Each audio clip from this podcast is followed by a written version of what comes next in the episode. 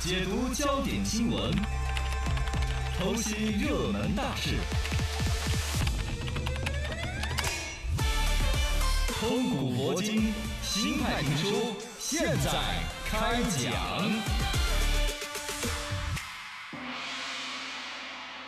江湖传言，哦，最近明代珍贵古籍《永乐大典》其中这两册一共四卷。哎呀，嘉靖年间的手抄本在法国 Paris 进行拍卖，啊最后以八百一十二万多欧元成交。哦卖家来是一位华人女性。哎呦，此两册共四卷，与国家图书馆所藏之胡字上字册均是相连，并且此胡字之册之出现，啊哎呦使得现有发现胡字卷全部相连。哈，说了一大堆，你都听不懂啊！哎呀， 《永乐大典传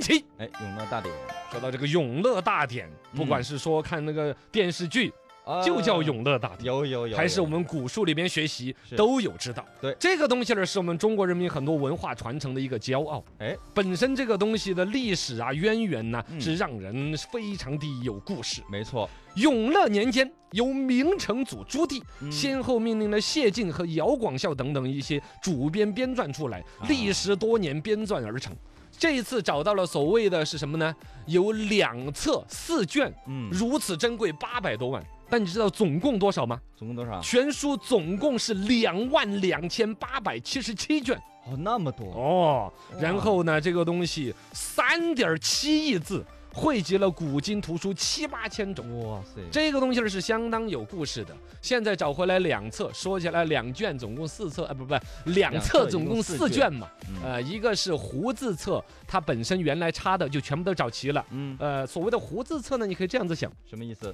就是我们的新华字典要查字嘛，啊？根据什么字对 A B C D 来查拼音来一个字对应有多少。没错，我们的所谓的永乐大典呢，就是一个字嗯带有“胡”这个字打头的，嘚嘚嘚嘚嘚，哦全部在“胡”字册下边。哦这样的，就把整个“胡”字这一卷的全部都凑齐了，嗯然后跟我们国家图书馆那边呢连起来，这个很有考古的一个价值所在。哦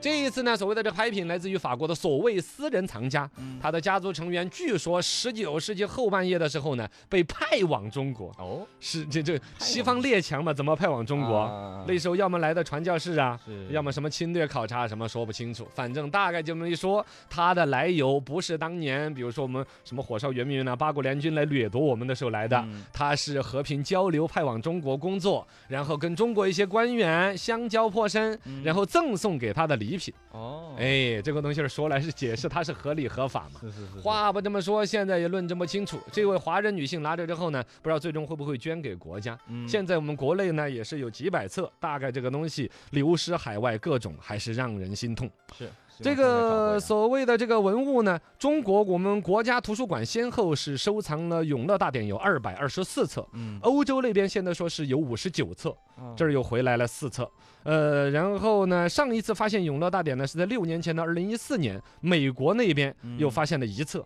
也可想，哦而知，隔个几年出来一册两册，隔个几年出个一册两册，我们总共这个玩意儿是两万多册，两万多，这要都几十几百万欧元给拍卖回来，哦也不是个这个不是个办法。 但是希望能够找回吧。对吧哎，嗯有一些东西呢，通过拍卖嘛，有一些呢是本身合理去进行追溯嘛。对对，之对前我们那个所谓十二兽首，嗯那个十就二生肖是原来有爱国的一些，包括前段时间对刚刚过世的赌王，嗯都是啊哦捐吧过？嘛，澳门赌王他是直接去拍卖了一个什么几千万拿回来之后捐给国家，没错，其实后来发现这些外国人就故意拿这个玩意儿，嗯你的一个民族情节，其实那个十二兽首就是十二个水龙头。嗯也对不是有多大个研究价值。你说我们现在的水龙头出不了水了，啊很好奇圆明园的水怎么出来嘛？但是也有就那个意样。义啊呃，其实意义就在于说让你痛，嗯让你永远忘不了你被人家侵占过，被被人家掠夺过，是你就自己觉得要把这个兽首凑齐了，民族的那个自尊心才能够起来。嗯但最终国家官方的一个号召是不提倡大家去拍卖，我们啊应该以法律，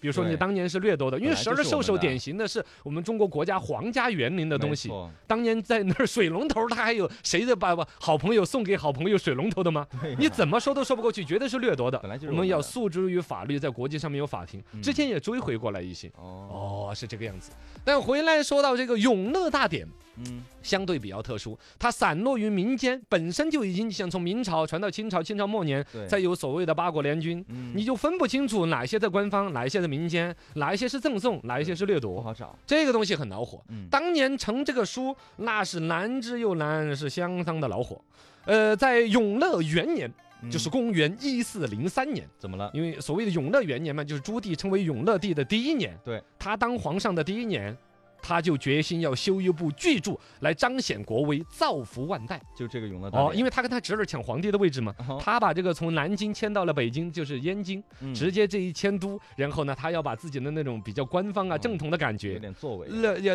著书立说，如此而来。宗旨是凡书契以来，所谓经史子集百家之书，至于天文地质、阴阳一卜、僧道技艺之言，被记为一书。哦，就是当年的算是一个百科全书，啊以当年永乐皇帝登基那一年开始算，倒着推，古代所有的书，各种各样的语文啊、数学呀、物理啊、都 化学记呀，载在里面哦，，全部都弄到我这个上面来。哦，这就是永乐大典最开始如此宏伟的一个安排。好辉煌，最初是安排的谢晋谢大人嗯，主持编撰，安排了一百四十七个人给他，是嗯说你给他弄， 弄好生的弄，每天弄嘎，你们那个车马费报销，哦，社保买最高的，总之把书给我弄好了哦，是彰显我永乐朝的盛世的一件事情。哎呀，结果呢，一年下来之后交出来一个草稿，朱棣看了之后摇了摇头，我能死你！啊，你我给你一百四十七号人一年时间，你给我搞出来个这个东西。我不满意，搞出来的时候取名叫《文献大成》，嗯朱棣看了之后甚为不满。